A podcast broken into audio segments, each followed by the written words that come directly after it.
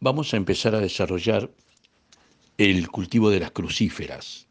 En primer orden, eh, haremos como una breve introducción general y luego empezaremos a desarrollar por el repollo.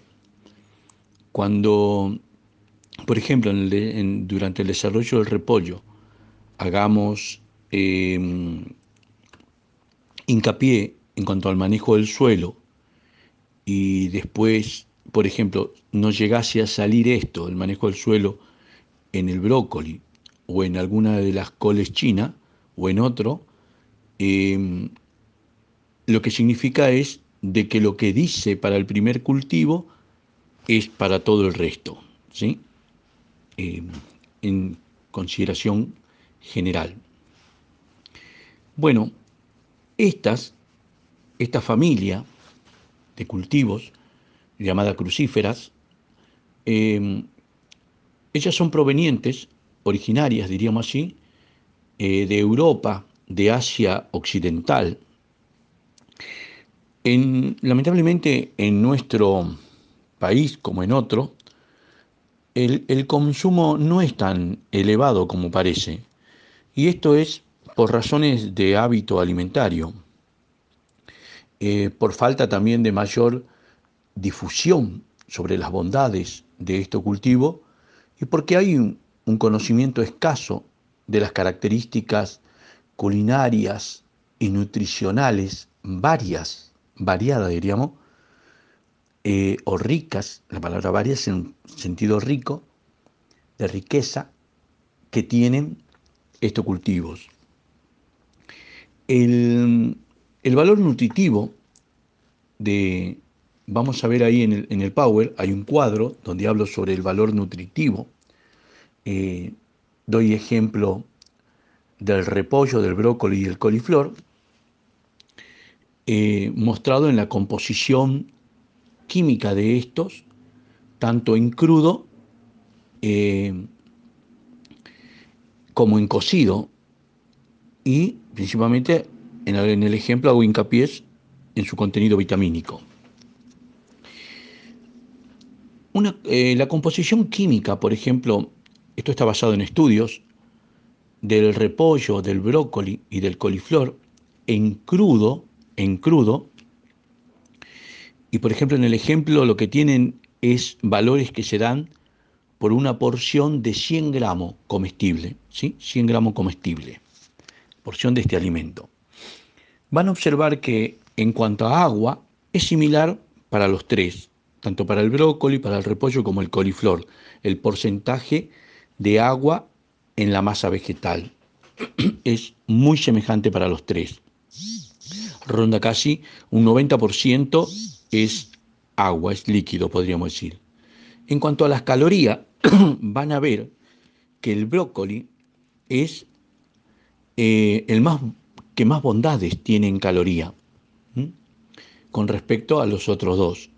En proteínas van a ver lo mismo, en gramos de proteína eh, en porcentual por la porción, van a ver que el brócoli es mucho más rico en proteína lo sigue el coliflor y en un tercer lugar se encuentra el repollo, ¿sí? O los repollos. En cuanto al calcio, van a observar también que el más rico en cantidades de miligramo es el brócoli. Eh, en segundo lugar está el repollo y en tercer lugar el coliflor. En cuanto a la cantidad de vitamina A que tienen estos cultivos, el brócoli eh, gana por alta amplitud, diríamos, eh, al repollo y después podríamos decir que el coliflor sigue en tercer lugar. Pero el brócoli es el que tiene hasta 50 veces más cantidad de vitamina A que el repollo y más que el coliflor. En cuanto a vitamina C, también van a observar ahí que el brócoli sigue siendo el que mayor cantidad de vitamina C tiene, en segundo lugar está el coliflor y en tercer lugar en este caso el repollo. Esto es en porciones crudas, ¿sí? que se pueden comer en ensalada, que los podemos comer apenas tocado en alguna temperatura eh, eh, en pizzas eh, o en otra modalidad casi en, crudo, que tienen muy buena disposición nutritiva. Ahora, en el estado cocido, cuando estos vegetales los llevamos al estado cocido, no varían, por ejemplo, tanto en cuanto a las calorías. Disminuyen casi un 30% las calorías de todos. En cuanto a la proteína, disminuyen entre un 3 y un 15% los tres.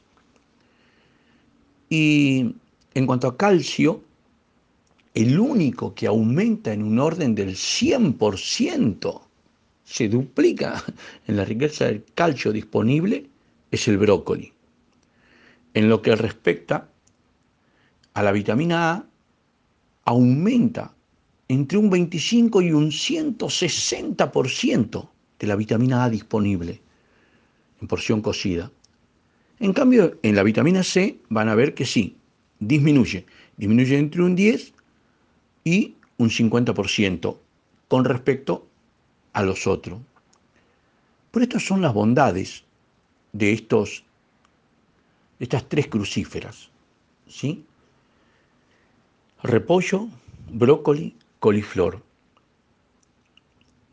Las otras crucíferas, las que llamamos coles china, que tenemos el pak choi y el akusai, son repollos, son repollos chinos.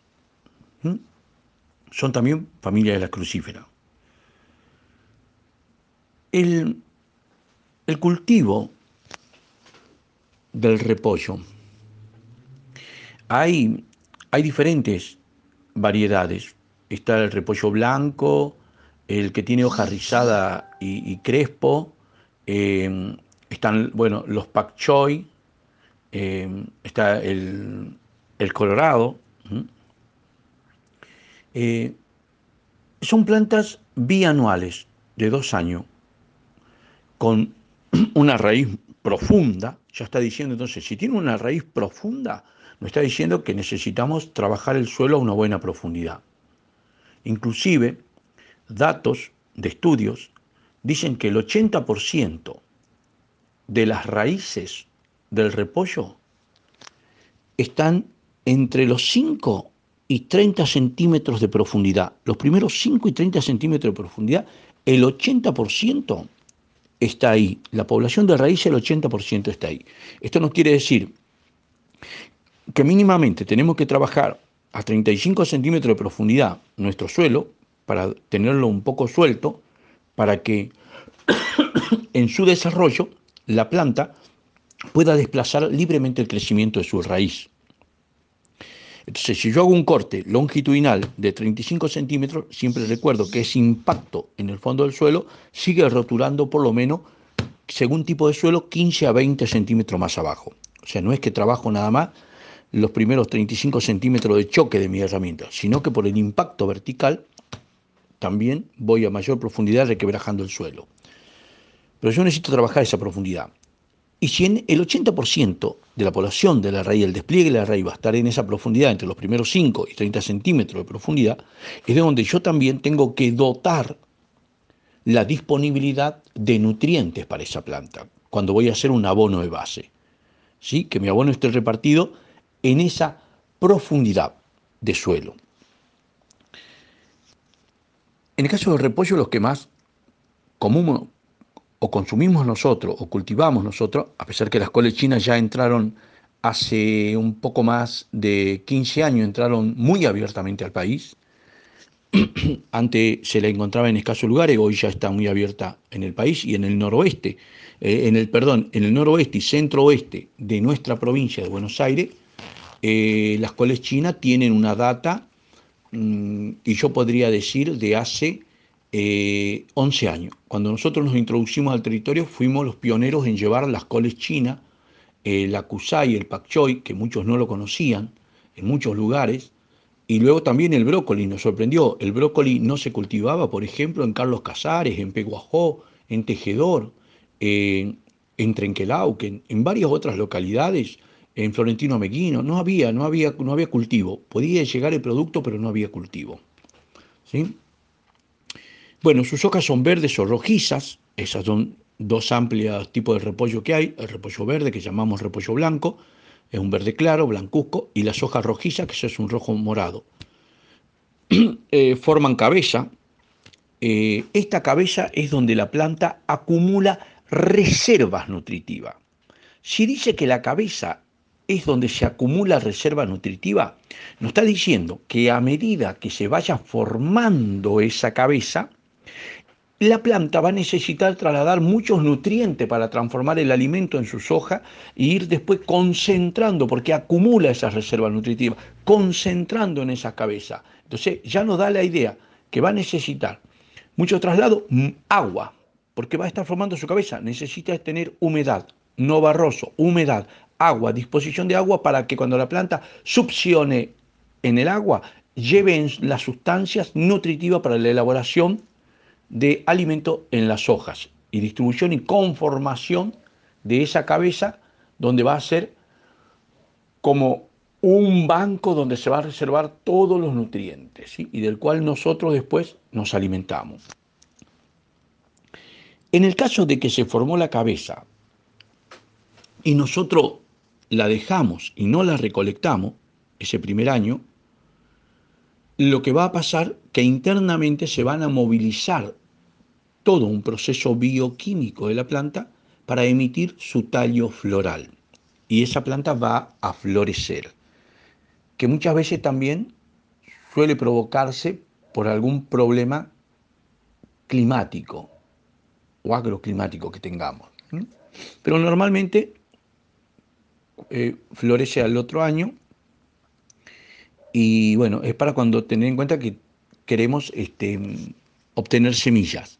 Van a ver que la cabeza se empieza a rajar en la parte superior, a abrirse las hojas y ahí sale su escapo floral. Es un tallo, escapo es un tallo que lleva arriba en su cabeza del tallo, lleva los órganos florales. Las flores estas son amarillas, cantidad de semillas que hay en un gramo de, repollo, normalmente hay entre 200 y 300 unidades de semillas según tamaño por gramo.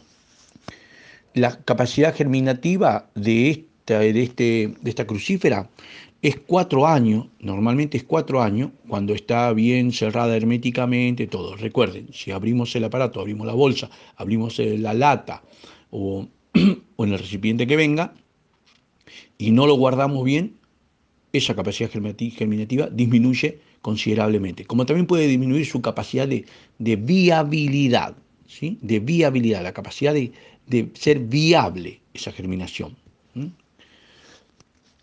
Entre sus cualidades beneficiosas hay estudios que marcan que tiene una capacidad para disminuir el colesterol en sangre, el retardo del envejecimiento y la prevención de enfermedades como el cáncer. Muchos estudios demuestran esto en sus bondades del repollo. Entonces decíamos que también son repollos las coles chinas. El acusai, por ejemplo, se parece a una lechuga, pero sus hojas son verticales y alargadas. Eh, las hojas interiores son de color verde muy claro, casi blancuzco, y forma una cabeza también esta planta, este acusai, forma una cabeza compacta, o sea, también es un concentrador de nutrientes, que puede tener dimensiones, eh, dimensiones perdón, similares em, en largo y en ancho. ¿sí? Es casi un barrilito, puede ser un repollo que sea casi un barrilito, o sea, o una planta repollada, casi un barrilito, su concentración, ¿sí? su cabeza, y que le dicen el tipo de barril. O también puede ser alargada y estrecha en su ancho y es tipo como un cilindro. Este es otro tipo de acusai, como un cilindro. En algunas imágenes van a ver así algo, como un cilindro o como un barrilcito. Son las dos formas de concentración de su cabeza, ¿sí? de la kusai. Em, lógicamente que también eh, es para ensalada, para preparar eh, baña cauda, son platos exquisitos que se preparan con, el repollo. El pak choi, el pak choi, este no forma cabeza y su aspecto es más parecido a una planta de acelga. Sus hojas son redondeadas, verde oscuro y con un peciolo blanco bien carnoso y con una base ensanchada. ¿Sí? Van, a poder ver también ahí em, en las en el Power, en el PDF, en las cuatro fotos de la tapa, está en la foto superior hay un pak choi, luego abajo en la parte central están uh, este, unos brócolis, hacia la izquierda y hacia la derecha está el repollo eh, que llamamos colorado, que es el morado, y el repollo blanco, que es el verde blancuzco, y está el acusais. Van a ver las cuatro fotos ahí de, estos, de estas coles. Eso ven en la tapa de, del, del Power que está en el PDF. Entonces, también se come este, el pak choi también se come como una ensalada, ¿sí? Se corta, se come como una ensalada en los distintos platos que uno puede hacer, desde tarta también, o llevarlo a la baña cauda también. Eh, en su fisiología, en cuanto a su crecimiento y desarrollo, fundamentalmente la formación de la cabeza, esta parte concentrada de nutriente, el, tamaño de esta cabeza, a su madurez comercial, depende del cultivar. Y el peso también depende del cultivar. Y de las prácticas culturales que nosotros realicemos sobre ella. Si yo les digo que la mayor cantidad de raíces está entre los 5 centímetros de profundidad a 30, y nosotros cuando realizamos aporque o roturamos el suelo vamos más a, fondo de esos 5 centímetros, lógicamente vamos a estar lastimando un montón de raíces, las más superficiales, y eso puede provocar un estrés en el vegetal que después provoca, se resiente ese vegetal en la formación de su cabeza, por ejemplo. ¿sí? Vamos a encontrar, o durante su crecimiento, ahí vamos a encontrar algunos problemas. Entonces, todo eso hay que tener en consideración. ¿Cómo es su raíz? ¿A qué profundidad está? Para, para cuando yo tengo que pensar cómo hacer mis laboreos ¿sí? con respecto a esta planta. El, hay que tener en cuenta el espacio disponible para el crecimiento de estas plantas también.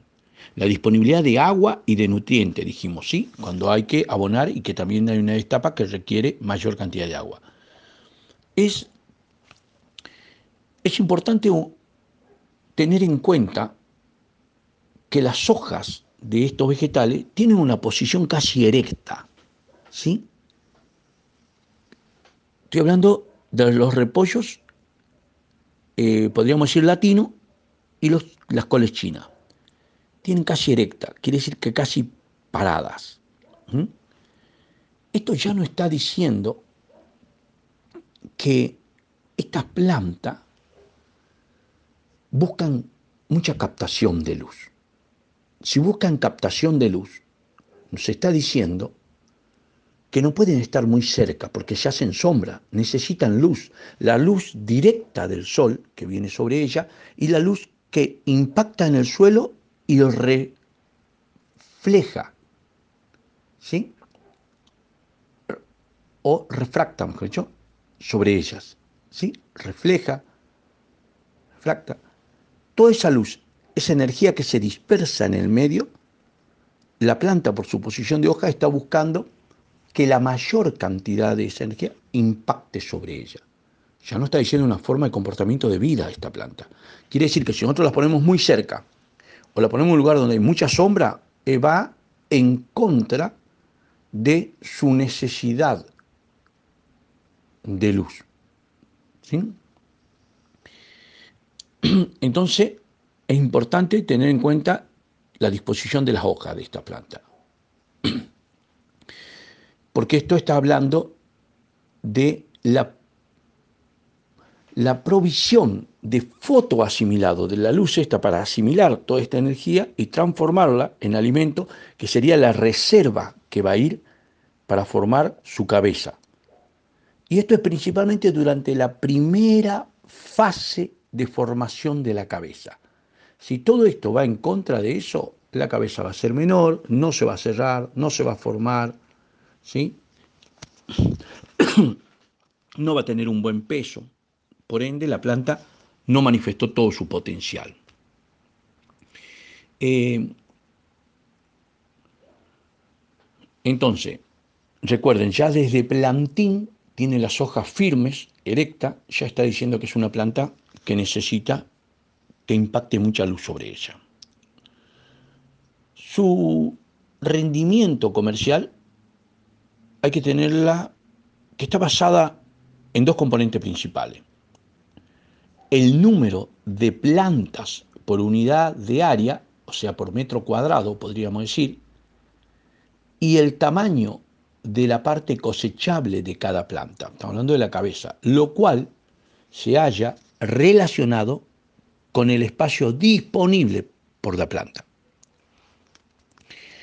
La productividad, o sea que es modificada por cambio en estos dos componentes, y por la duración del ciclo del cultivo.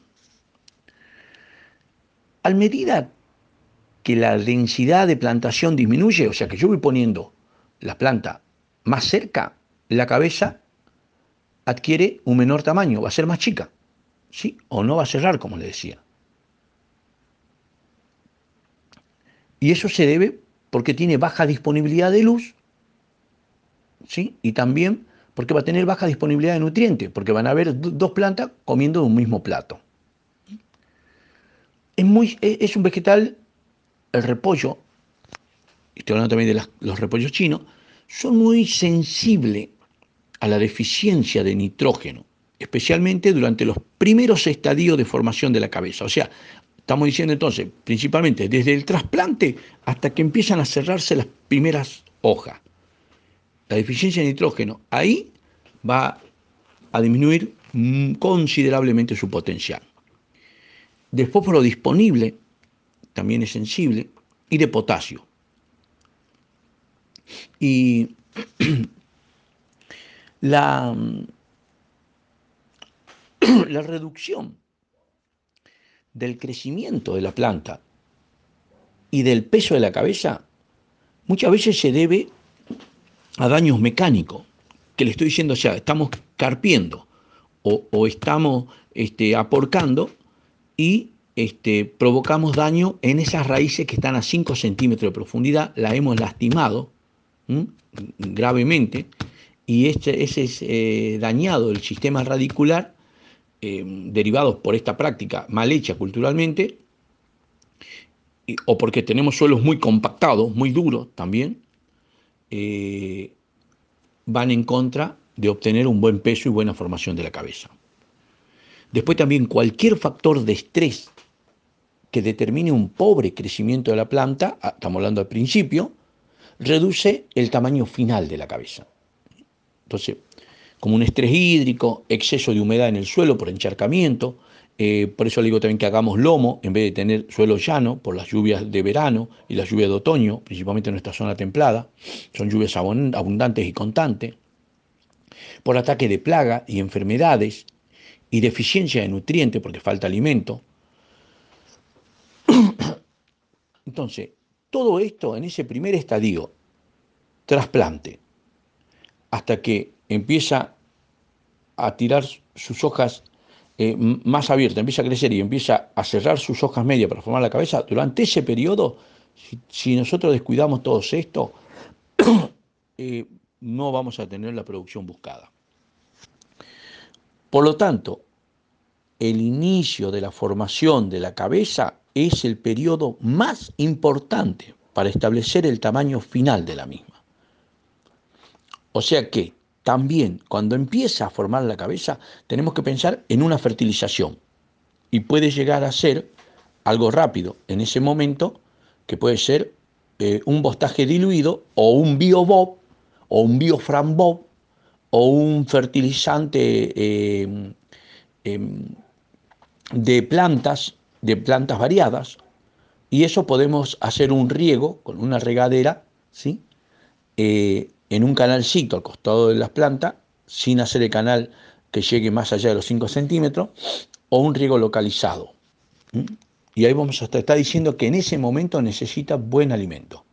Ahí estamos reforzando el abono de base que hicimos cuando preparamos el suelo para después hacer el trasplante. Ya la plantita consumió parte de esos nutrientes y cuando está formando la, cabeza necesita más alimento. Ahí es donde tenemos que darle eh, una fertilización, una nueva calidad de alimento. Estos son puntos críticos, cuando nos dicen hay momentos críticos que hay que tener en cuenta de los vegetales. Estos son puntos críticos, donde tenemos nosotros que si no alimentamos en estos momentos, este, no vamos a tener que exprese todo su potencial ese vegetal. ¿Mm? Eh, normalmente, la mayoría, de las especies em, de estos repollos, es durante la primavera donde mayor presentan su óptimo crecimiento. Eh, cuando vienen las épocas de temperaturas muy altas, la duración del ciclo de cultivo se acorta y el rendimiento se, reduce. ¿sí? O sea que vamos a tener eh, cabezas formadas bien, pero de menor peso que las que podemos tener en primavera, está diciendo eh, este comentario. ¿sí? Lo que yo les quiero decir es según la época del año, la planta también va a tener su comportamiento y va a dar mejor rendimiento, va a expresar de acuerdo a cómo está eh, su hábitat. Como hace mucho calor, mucho calor muchas veces al vegetal, en criollo lo achancha. La densidad de plantación influye en la maduración del cultivo. Cuando el espaciamiento entre planta se reduce de 40 centímetros a 30 centímetros entre plantas, yo lo reduzco 10 centímetros, la fecha de cosecha se incrementa, pasa de 105 días cosecha a 155 días cosecha, se incrementa 50 días más cosecha. Este es un indicio muy claro que que el nivel de recurso, entre ellos el nivel de radiación disponible, determina la tasa de crecimiento y la finalización del ciclo de producción. Estoy diciendo que llega un momento que las plantas empiezan a hacer sombra y disminuye su ciclo de crecimiento. ¿sí?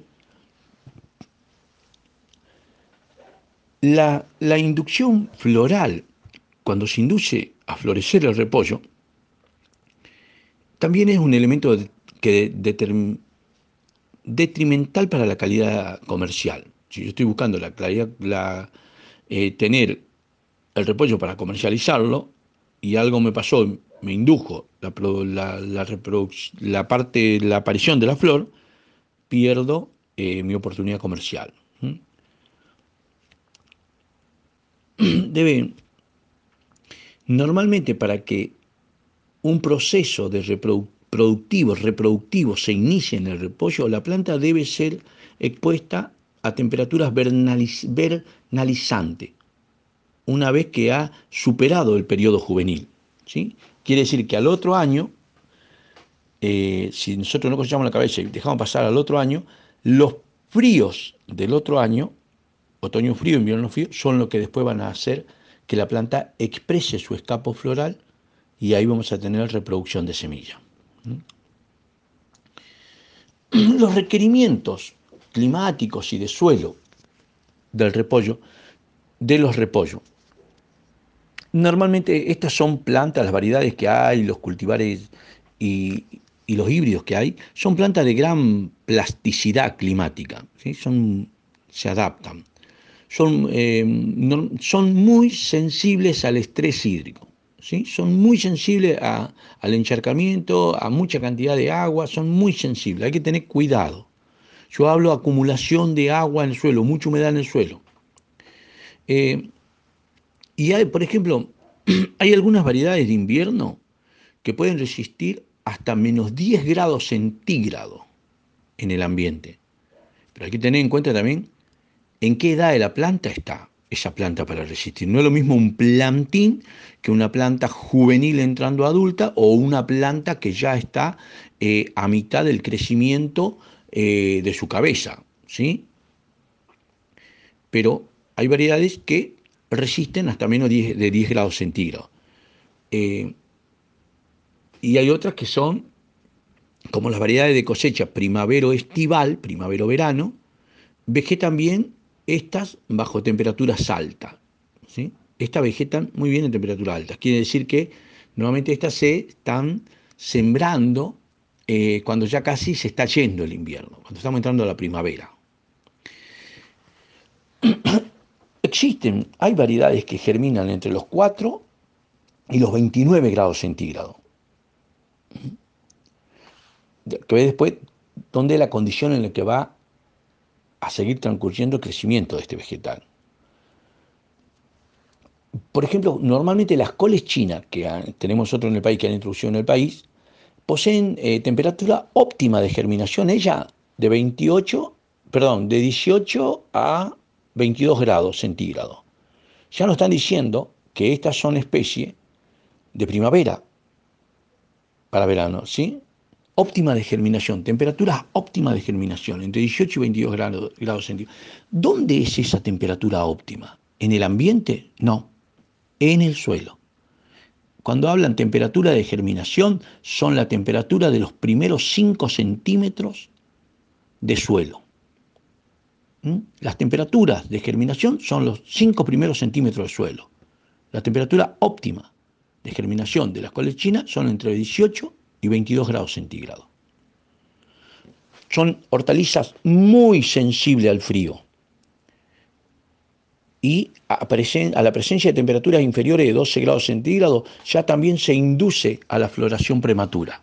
Pues muchas veces uno dice, este, me floreció eh, el pak choi, me floreció eh, el acusai. Mm, ¿Cuándo lo sembraste? ¿Cuándo lo trasplantaste? No, pero lo, vendían en la plantinera, sí, pero la plantinera está a 500 kilómetros. ¿Sí? Está a 500 kilómetros, está más cerca de una desembocadura del río, más cerca del mar, las temperaturas son otras. No es. Entonces, hay que conocer al vegetal. Hay que conocer al vegetal. Acá le estoy diciendo que las coles chinas son para primavera, para cuando tenemos una temperatura tal suelo. ¿Cómo sabemos eh, qué temperatura tiene el suelo? Bueno, hoy hay mecanismos, hay aparatos, todo, pero si no, eh, las estaciones climáticas en Argentina, la del INTA, o algunas estaciones climáticas que pueden ser de empresas eh, ligadas al agro, empresas grandes que hay en nuestro país, muchas tienen sus estaciones climáticas y hacen varias mediciones, no solo la medición ambiental de temperatura, sino también de profundidad de suelo. ¿sí? Ahí uno podemos pedir datos, como hacen también mediciones de, en cuanto a lluvia caída, de helada, y ahí podemos pedir datos, que nos den de los últimos cinco años y nosotros podemos ver cómo va variando la temperatura y poder buscar el momento óptimo de siembra. Suelo y fertilización para estos vegetales decíamos que son muy elásticos en cuanto al clima. Eh, y, también en cuanto a suelo. Entonces, suelo, ahora y fertilización, estos repollos se pueden cultivar en distintos tipos de suelo. Tanto los repollos como las colechinas se adaptan bien a suelo de textura media y a los arcillosos, que retengan bien la humedad, pero sin presentar problemas de encharcamiento. No convienen los suelos ácidos, no le hace bien que tenga mucha tenor ácido el suelo. Su óptimo de pH está entre los 6 y 6,8. Eh, es, es considerada una hortaliza medianamente resistente a la salinidad. Eh, aunque en suelo salino resulta difícil el enraizamiento post-trasplante, en consecuencia, este tipo de suelo se recomienda la siembra directa. Cuando tenemos la siembra directa en un suelo salino, la planta se adapta mejor que una planta lograda en una bandeja o en un macetín y, y luego trasplantada ¿sí? en un suelo salino. Es mejor que la planta germine en ese suelo.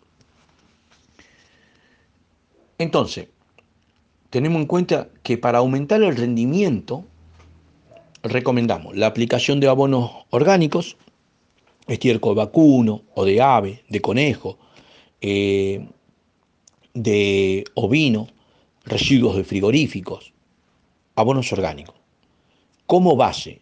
Luego, aplicación en el surco y o fertilización foliar orgánico, biobob, bioframbob, biofertilizante de cama de pollo en agua, biofertilizante vegetal, se los dije hace rato, todo lo que podamos ayudar a nutrir a, medida que va creciendo y formando su cabeza. Eh, los resultados óptimos, lógicamente, se logran con una combinación de algunos de estos. ¿sí?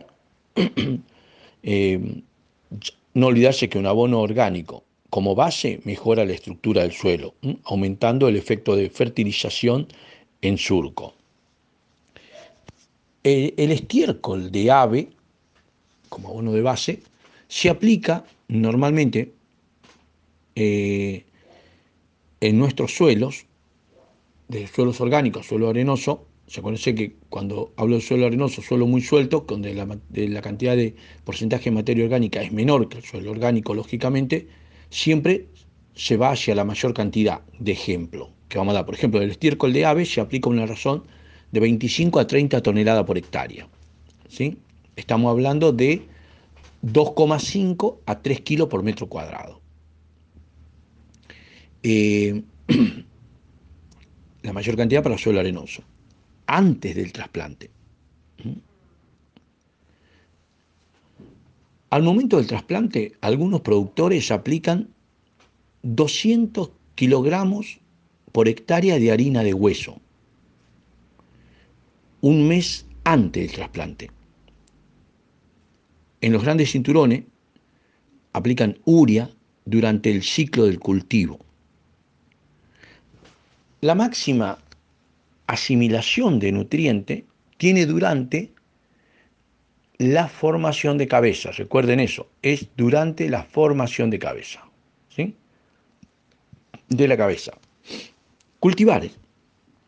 Cultivares de los repollos hay varios. Están los precoces, que tienen ciclo de 90 días, en 30 días ya están. Hoy en los cinturones eh, hortícolas, desde el Gran Buenos Aires, Rosario, eh, inclusive Córdoba, Santa Fe, eh, La Plata, Mar del Plata, Bahía Blanca, la zona de Balcarce y, y hasta el interior ahora de nuestra provincia, los que están, los que más se, comercializan, las semillas que más se venden son Atlantis, que eh, Atlantis tiene eh, una cosecha más o menos que se hace en marzo y julio, su cosecha. Es, eh, un verde azulado, es muy vigorosa el Atlantis, Augusta tiene una buena calidad, es, es muy resistente a fusarium, al hongo de suelo, pues eso son cosas que tenemos que tener en cuenta. Bravo, que e, este es un híbrido eh, de amplia adaptación a diferentes zonas y a épocas de siembra. Tiene un buen comportamiento eh, en la conservación de campo y y manifiesta muy fuerte la resistencia a enfermedades de, hongos y al rajado también, por, eh, debido al calor, muchas veces al rajado de la cabeza. Este bravo, la, recomendación, yo le diría por experiencia que venimos, es sembrarlo en julio a fines de marzo. Desde julio a fines de marzo, la siembra de este, de este muchacho. El, otro híbrido, por ejemplo, es el cañón, es otro híbrido, eh, tiene un ciclo de 60 a 70 días, ¿sí? casi en dos meses y medio ya está. Eh, es muy resistente a fusarium también, tiene una buena uniformidad de cabeza, Otro híbrido que hay en el mercado es el Cardinal. Eh, este está muy recomendado para el mercado fresco y para la industria. Eh, se adapta este también a, condiciones ambientales muy distintas. Es muy resistente a fusarium también. Dínamo es un repollo de ciclo corto, también de 70 días, 75 días. Es un color casi verde azulado, intenso. Tiene una alta plasticidad para la siembra y la cosecha. El, el coronet, eh, este es muy tolerante a la pudrición del color verde brillante, eh, a la pudrición, perdón, es muy tolerante a la pudrición y es de un color verde brillante. E, este es para cosecha de, otoño a invierno, es para plantear la siembra, eh, dura entre 75 y 80 días desde el trasplante. O sea que estamos diciendo, si dura 75-80 días el trasplante, vamos a hacer 80 días, son eh, dos meses, casi dos meses y medio, ¿no? Y estamos diciendo que la cosecha es en otoño, supongamos que hagamos entrado en otoño en eh, fines de mayo, ¿no? Fines de mayo quiere decir que eh, marzo lo tenemos que haber estado trasplantando a mediados de febrero. Si lo estuvimos trasplantando a mediados de febrero, eh, mediado hacia fines de enero, tenemos que haberlo sembrado. ¿No? ¿Se, entiende cómo, pensar? Maduran 75, 85 días eh, desde el trasplante.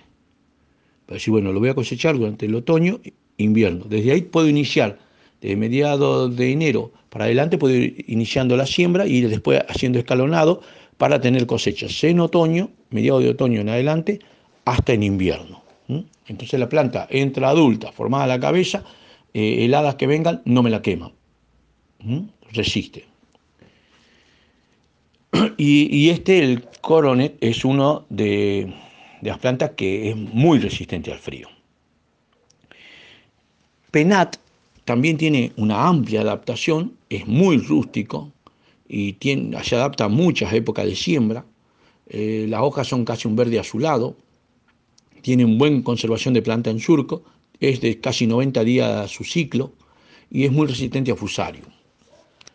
El récord 3 es, es un repollo semicrespo, eh, es una planta grande, vigorosa, el peso y tamaño de su cabeza, eh, eh, en tamaño fluctúa un diámetro de 21 a 23 centímetros y el peso llega a tener de 3 a 4 kilogramos. Su cabeza bien cuando expresó su potencial. En climas templados como los nuestros se lo recomienda para la producción otoñal y tiene mucha resistencia al oidio. Después está el nozomi, es una col china que se siembra en primavera, de primavera a verano, es muy resistente a enfermedades, de rápida maduración, en 60 días desde la siembra, la cabeza logra pesar entre 2 kilos y medio a 3 kilos, muy firme, es, eh, y es un, vegetal que es excelente para transporte a larga distancia. El Spring Sun 60 es otro repollo chino, es una kusai de cabeza muy densa, que pesa a la madurez entre 2 kilos y medio a 3 kilos. Su ciclo es de 55 a 60 días, color verde claro, se siembra en octubre a febrero, o sea, de octubre a febrero podemos sembrarlo, calonado. Pak Choi, el Pak Choi Green es una variedad de Pak Choi con hoja verde oscura, peciolo claro, se cosecha a los 40 días de plantación. No, no tolera temperatura fría este pero es excelente para la cocina oriental. Es uno de los más mm, recomendados o pedidos, mejor dicho, por la cocina oriental. Fíjense que en 40 días este está. Eh, el izalco, esta es una variedad de amplia adaptación. Esta es una variedad, variedad. Esta la podemos reproducir y obtener nuestra semilla y adaptando a nuestro, a nuestro medio, a nuestro lugar. Es una variedad de amplia adaptación, calidad y tamaño muy uniforme. ¿sí? También las hojas son verde azulada casi. Es, apta para la siembra durante todo el año este. eh, tiene un ciclo de 105 días a 110 días, más o menos.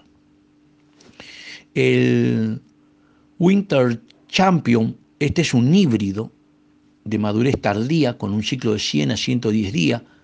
Es una planta extremadamente grande, muy grande. Presenta una cabeza de forma cilíndrica que alcanza entre casi 4 kilos y medio y 5 kilos de peso. Eh, el momento óptimo de cosecha para este muchacho es en invierno. El ciclo, ciclo el ciclo de producción anual para el repollo se puede dividir en dos periodos principales. Otoño-invierno, la siembra se realiza desde diciembre a abril, según las especies, para cosechar entre abril y agosto. Y el de primavera-verano, las siembras se realizan entre julio y septiembre para cosechar entre octubre y diciembre. En las rotaciones hortícolas se debe evitar alternar el cultivo de repollo con el de otras crucíferas, ya sea con coliflor, con brócoli, con rabanito.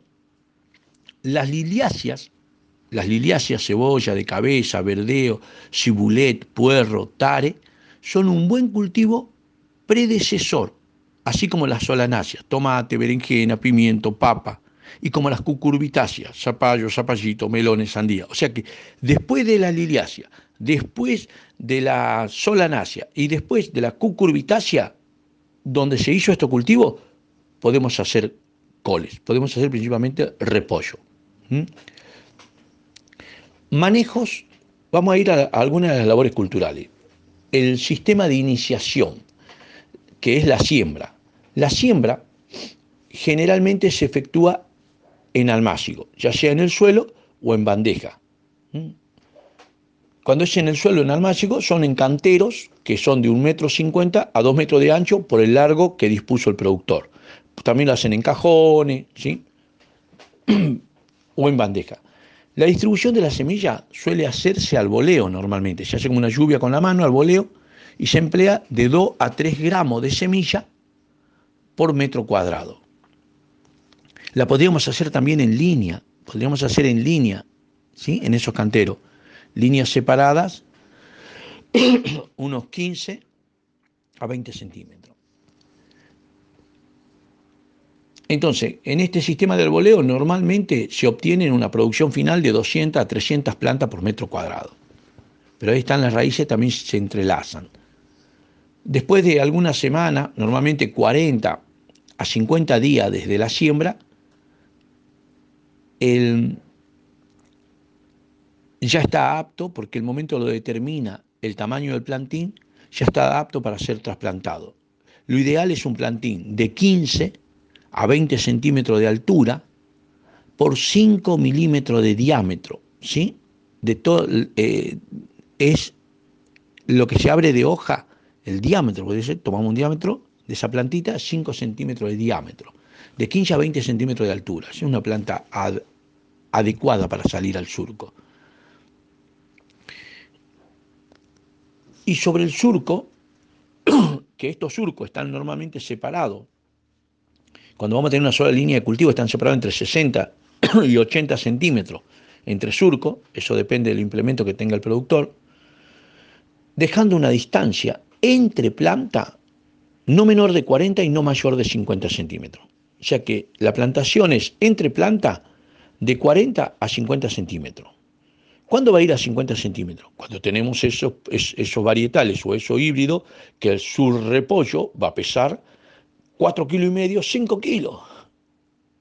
Cuando va a pesar menos, entre 2 kilos, 3 kilos y medio, van a ir como más cerca de 40 centímetros. ¿Sí? Porque no son plantas tan, que van a crecer tan anchamente. Pero esas son las, eh, la distancia en la línea aconsejada para que pueda recibir una buena cantidad de luz directa y luego por rebotes del suelo de otras plantas también. Y entre surco 60 a 80 centímetros. Estamos hablando para tener repollos comerciales, comerciales, ¿sí? Eh, generalmente esta planta presenta una muy buena reacción al trasplante. Ya en el mismo día del trasplante o al otro día del trasplante ya está eh, arraigada, podríamos decir, y está bien. Ya empiezan a emitir, a emitir las raíces adventicias también. Em, siempre, como dijimos en las charlas anteriores, el trasplante generalmente a la tardecita de cada día, ¿sí? Así pasa con la fresca de la noche, hasta el otro día ya eh, quedó totalmente recuperado de ese estrés, el plantín. Eh, entonces, con este distanciamiento de, planta entre línea y entre surcos de línea, eh, se, está, se facilita un buen aporque después, porque después tenemos que aporcar. Entonces esa distancia entre el lomo de 60-80 centímetros, cuando después tenemos que aporcar a ese vegetal, como a los 15 días, 20 días posterior al trasplante lo tenemos que aporcar, ahí tenemos tierra como para acercar a los tallos de cada planta, ¿sí? Y aporcar, afirmarla bien en, en cada hilera donde están las plantas. Y también que después permite un cómodo pasaje del aporcador o del desmalezador manual que tengamos, que muchas veces vamos con la herramienta entre medio, entre surco. Eh, le decía que esto realmente se hace en almácigo a suelo, pero ya acá hace ya varios años que el sistema tradicional está siendo reemplazado por la siembra en bandeja, o splug o speeding, y eh, el trasplante con pan de tierra, con el pan de sustrato.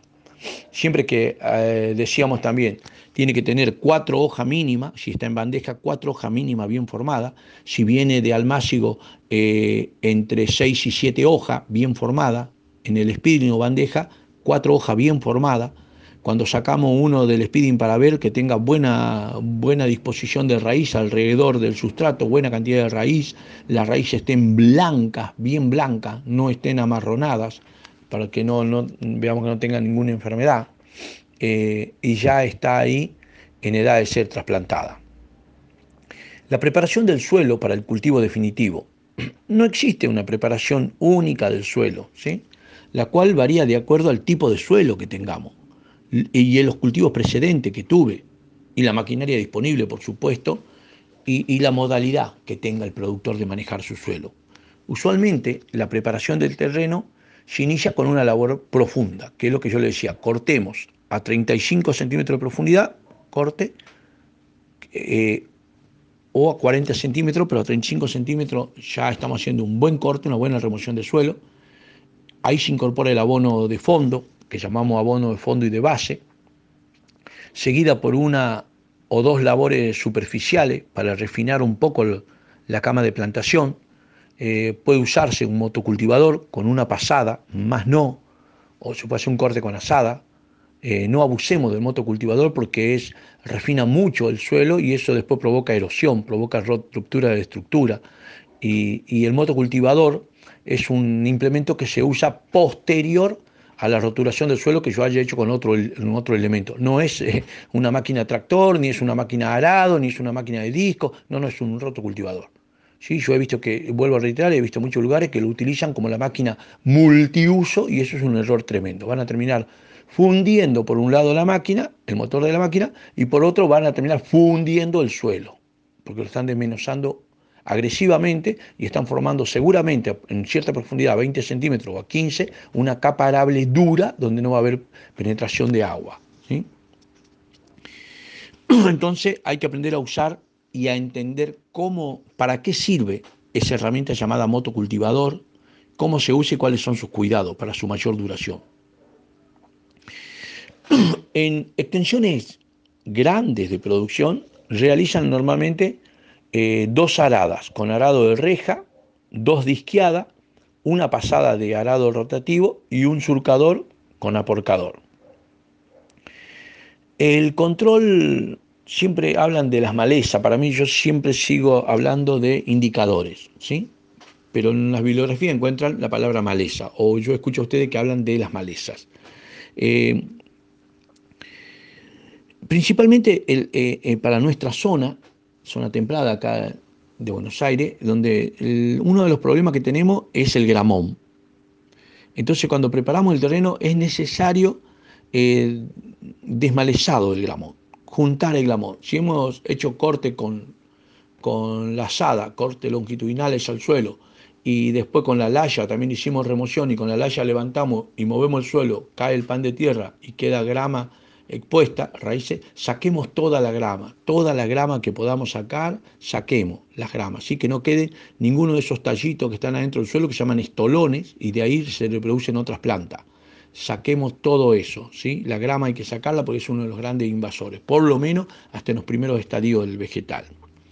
Eh, luego del trasplante, a la semana o 10 días, ahí unos 5 días, una semana antes del aporque, hacer un, desmalezado, eh, que prácticamente es rasar el suelo, hay plantitas chiquititas, rasarla el suelo, hasta con la misma asada, para ir cortando eh, esas plantas cercanas a la planta principalmente. El riego. El repollo requiere un buen nivel hídrico para lograr una producción máxima pero su rusticidad le permite adaptarse a condiciones de escasez de agua también, ¿sí? pero no hay que abusar de ella. Cuanto más favorables sean las condiciones de crecimiento, tales como temperatura, luz, abonado, mayor será el efecto del riego. El sistema de riego más usado es por surco.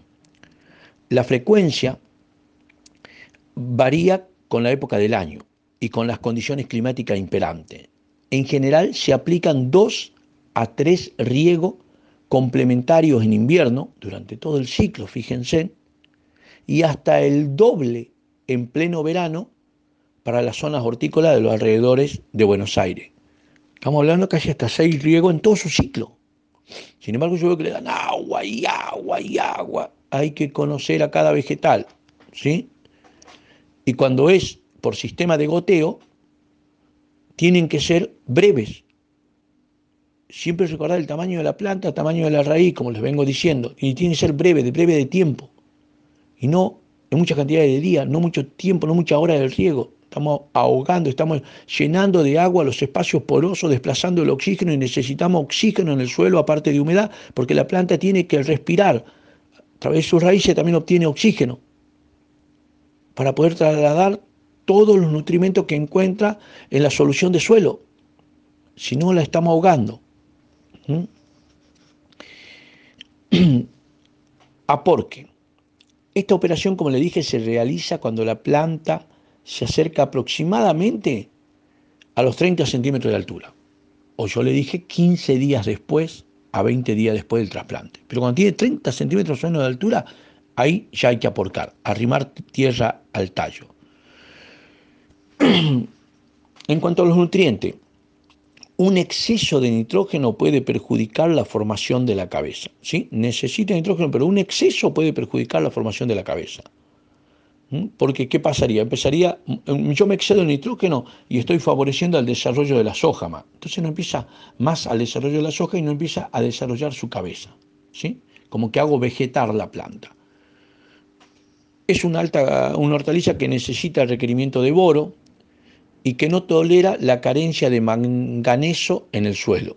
Si yo hice un estudio del suelo, tiene que haber una buena, eh, para el repollo, una buena eh, dotación de boro y no tiene que haber una carencia de manganeso. Esto en las materias orgánicas, lo que procesamos, conseguimos estos nutrientes. El aporte inicial de materia orgánica, esa que yo le decía de 25 a 35, o, también está algunos, según la zona, eh, van de 40 a 30 toneladas por hectárea, normalmente se, complementa con una rutina como de, fertilización, que ya se lo dije, se la hace al momento que estamos, se empieza a ver que empieza a cerrarse la hoja interna para desarrollar la cabeza. En las variedades de invierno que alcanzan un desarrollo mayor deben abonarse de base con la cantidad más alta también, tener eso en consideración. Mientras que la variedad de primavera y verano de menor crecimiento final, porque el ciclo se hace corta por la bondad del clima de la época, se hace también con la menor cantidad de, abono, otra consideración a tener. ¿sí? En cuanto a la cosecha, la cosecha debe realizarse cuando la cabeza está bien firme, aunque en producciones de primicia eh, suele cosecharse con un estadio más temprano, porque se está pensando en el precio que están pagando por ese producto. La mayor parte de los cultivares alcanzan el punto de maduración cuando se llega a un peso entre 2,2 a 3 kilos cada cabeza. El intervalo entre el punto de madurez y el reventado de la cabeza es variable según el cultivar y oscila entre una y seis semanas. ¿sí? Si después de la madurez yo no lo he cosechado, lo estoy manteniendo, puede ser que algunos cultivares en una semana empiecen a requebrajarse arriba o algunos en un mes y medio empiezan a requebrajarse arriba. Tengo, que tener esto en consideración, ¿sí? principalmente para mi estrategia comercial. La recolección de, es manual, se corta con un cuchillo la cabeza, eh, con, que, generalmente con algunas hojas envolventes, se la corta ahí en el cuello del suelo, eh, se eliminan las otras hojas exteriores, las más grandes. Los rendimientos que se consiguen eh, del repollo normalmente suelen ir, según la variedad, entre las 25 y las 50 toneladas por hectárea.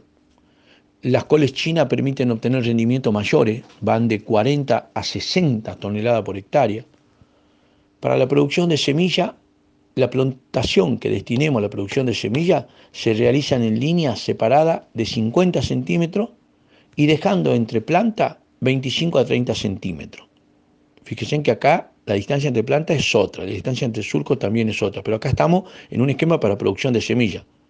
Y los rendimientos en semilla que se pueden obtener para este tipo de plantación oscilan entre 450 y 900 kilogramos por hectárea de semilla. ¿Mm? Em, bueno, vamos a, vamos a ver un poco sobre... Vamos a hacer una pequeña introducción sobre sanidad y control sanitario. Pero después vamos a hacer otro audio para ver bien lo que es enfermedad eh, más comunes ¿sí? en las crucíferas. Y así después seguiremos con las otras crucíferas de cultivo. Eh, generalmente para esto tenemos que eh, tener en cuenta a los pulgones y las orugas. Son los que más atacan a este, este cultivo de repollo o a las crucíferas. Aquí hay que pulverizar para controlar esto. Puede ser con ceniza y cal diluida o ceniza polvoreada para, ¿te acuerdan que yo le decía, cuando el plantín eh, recién está formando la cabeza, está empezando a cerrarse, espolvorear ceniza por el trips, ¿sí? Después otro, otro de los insectos que atacan son los minadores de la hoja, la liriomicia, trifoli, eh, los pulgones. Em, normalmente el hay pulgones, el pulgón del repollo hasta en invierno aparece y cuando tenemos invernáculo está todo el año. Aquí hay que estar controlando, que el pulgón también no ataque al vegetal en los primeros estadios de crecimiento. Cuando lo ataca en grande, con la cabeza formada, ya el daño es mínimo, no es nada. ¿sí? Eh, pero aparece el pulgón ceniciento de las coles, que se produce, eh, este es lo que cuando lo agarra joven a la planta hace un abarquillamiento de la hoja, la hace como la barquilla, como un cucurucho a la hoja. Eh, está la mariposa de la col, Peris brassicae, eh, esta en el invierno pasa como una crisálida y sus larvas son altamente comedoras de hoja y aparecen a partir de la primavera, ya la primavera calurosa. Está la polilla de la crucífera, ataca la hoja en estado de larva y las deja totalmente cribadas, como hilachadas. La oruga militar, la espodoptera, es una plaga polífaga, ataca muchos cultivos, de gran incidencia en el cultivo de los repollos, sobre todo en la época de almácigo, durante eh, el, verano aparece esta oruga, son larvas de gran vorosidad, aquí hay que estar atento ahí también. El gusano, gusanos grises, la grotis, producen ataque en las plantas recién trasplantadas, eh, devorando la base de, los tallos. los, los caracoles y la babosa, muy frecuente durante el periodo otoñal y primaveral, son comedores de hoja. y después también tenemos los nemátodes, la restricción de cultivo o las rotaciones con plantas eh, pertenecientes a la familia Solanaceae, Cucurbitaceae, umbelífera, eh, pueden favorecer a la aparición de, en las raíces. Por eso también cuando yo le digo siempre antes del trasplante, después hicimos la remoción de suelo, abonado de base, dejamos, y antes que llegue la época del trasplante, hacer un buen riego en los lomos donde yo voy a trasplantar, eh, que yo le decía, podemos hacer un, buen riego con eh, paraíso, ¿no? una dilución de paraíso. Esto controla bastante la incidencia de los nematodes o de ortiga, o una mezcla paraíso con ortiga. ¿sí? El ácaro también es otro micro insecto que el tetranichus ataca bastante, el ácaro tetranichus ataca bastante este, a las crucíferas. Em, lo que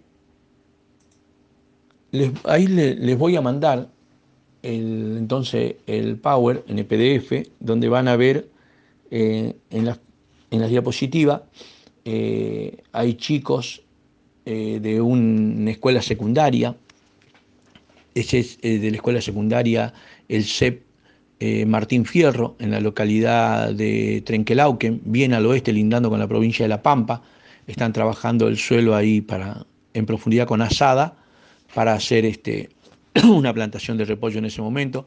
Después vemos en las otras unidades de Carlos Tejedor, también eh, ya hicieron la remoción de suelo con, con, asada y laya y después están pasando un rotobactor para empezar a hacer los lomos y ya hicieron el abonaje antes y para hacer el trasplante. Hay otra filmina que hablamos de, para estas plantas agua, luz y temperatura. Agua, luz y temperatura, fundamental en su crecimiento de plantín y post-trasplante. Eh, la distancia entre surco, hablamos ahí, después la distancia de planta también hablamos. Em, que el trasplante está entre los 40 y 50 días desde la siembra, la distancia entre plantas entre 40 y 50 centímetros, van a ver imágenes de repollo eh, en la unidad hortícola, hay tres fotos, la de la izquierda, la superior de la izquierda, es en la unidad hortícola de en Pellegrini, ese es en De Baris, en ese momento. Después vemos otro que tiene con cultivo de tomate intercalado, que es en la ciudad de, General Viamonte. Y después abajo, donde hay, en la tercera foto, que hay productores que están carpiendo o aporcando, eh, es en la ciudad de Carlos Tejedor. Requiere un buen nivel hídrico, dijimos del riego, van a ver filmina del control de insectos, ahí van a ver eh, la, la del minador, minadores de la hoja, la liriomisia trifoli. Vemos cómo hacen los caminitos en la hoja, ¿sí? que esto aparece en muchos cultivos, es poli, y ahí está su insecto, ahí lo ven, es micro, ¿sí? Ahí ven el color. Después vemos una imagen de pulgón, de pulgones también, en una hoja del repollo, y también vemos un ciclo, que esto cuando yo digo hay que conocer el insecto, si ustedes agrandan la imagen en la computadora eh, o por algún medio, van a ver que ahí está el, ciclo del pulgón, periodo del pulgón, ¿sí? El ciclo del pulgón. Eh, y vamos a observar que comienza los huevos, luego va un primer estado de una del insecto. Fíjese que el periodo de vida dice que es entre 5 y 8 meses. El segundo estado, ese insecto ya un poquito más grande, mide 2 milímetros. El tercer estado ese insecto mide 2,5 eh, milímetros, fíjense cómo va creciendo. El cuarto estado ya está casi en 3 milímetros. En el quinto estado ya mide a 4 milímetros. Y en adulto, en adulto ponen casi hasta 150 huevos cada adulto. ¿Sí? Pero ese periodo dura, según el, podríamos decir, la variedad de este insecto, el tipo de este insecto, el tipo de pulgón, entre 5 y 8 meses. Si yo no este, controlo en todos estos estados y dejo llegar a los adultos, este me va a poner entre 150 huevos. Es eh, muchísimo, ¿sí? Y estos insectos se ven mucho en el embés de la hoja. Pero no es matarlo por matar, hay que ver también si tenemos nuestros aliados. También van a ver imágenes de la mariposa de la col, y lo que yo quiero que vean en la mariposa de la col, también los huevos. Fíjense en cómo es la postura de los huevos. Fíjense en la mariposa, muchas veces me dicen, qué bonita las mariposas, hermosas. Pero bueno, sus larvas son terribles. ¿sí? Esta mariposa de la col, que es una mariposa bonita, la pieris, tiene un lunar negro en sus alas blancas. Fíjense cómo es la postura de los huevos, ¿sí? como unos pequeños cilindros parados en una imagen de uniforme, pero está en el en vez de la hoja.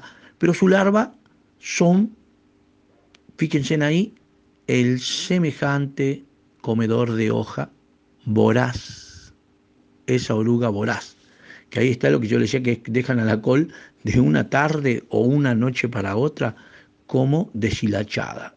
¿sí? La dejan. Y yo tengo un preparado de ceniza con cal más agua y un jabón neutro, bien, embebiendo bien la hoja por arriba y por abajo. Normalmente esto sale no a la tardecita, noche, o salen eh, a, la mañana muy temprano al ataque. Fíjese en la polilla de las crucíferas, ¿sí? la prutella.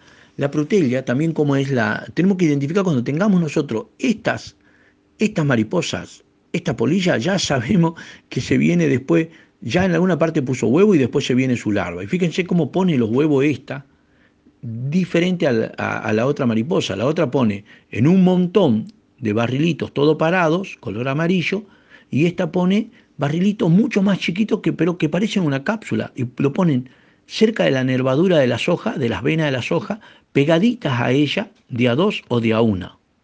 ¿Y por qué lo pone ahí? Porque el viento que debe moverse ahí eh, necesita que no estén tanto al contacto, el viento, se deben proteger del viento en esa parte, ¿sí? Como un cobertor. Entonces ahí es donde tenemos que buscar en el embés, en las hojas y con una lupa la lupa de mejor eh, alcance. Hay desde 20 a 60, ¿sí? la de mejor alcance mejor para identificar. Y fíjense en ahí su, su larva, su gusano, mire cómo come, cuando come desde adentro, ¿ve? ¿Por qué? Porque, porque nació de ese huevito, nació ahí cerca de la nervadura y ahí empieza a comer, ahí empieza, ahí es donde empieza a comer, hasta que después empieza a trasladarse. Por eso está comiendo también del lado de la nervadura. Cuando los, la, el daño es interno a la hoja y es en ese carácter casi semicircular, está comiendo este muchachito, ¿sí? de esta polilla, que después va a pasar a ser esa polilla. Eh, a esto con un buen preparado de ortiga, es un reforzador, es un reforzador estimulante y a la vez estimulante para la planta y es un eh, no insecticida, sería ahuyenticida, podríamos decir, aunque no me gusta para sida es como con C es eh, mortal, algo así.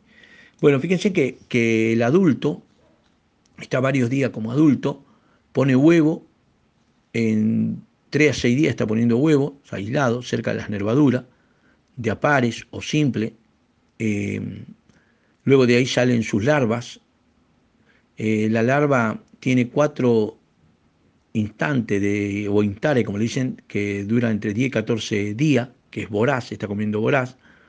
Eh, y ahí empiezan a comer la hoja desde adentro, eh, después se empupa, como que hace una especie de cobertor, se empupa ahí adentro, que ese periodo de empupamiento dura entre 6 y 8 días, y luego vuelve a salir la mariposa adulta de la palomilla. Entonces, su duración total del ciclo de esa vida es de 18, de 19 a 28 días, a un mes.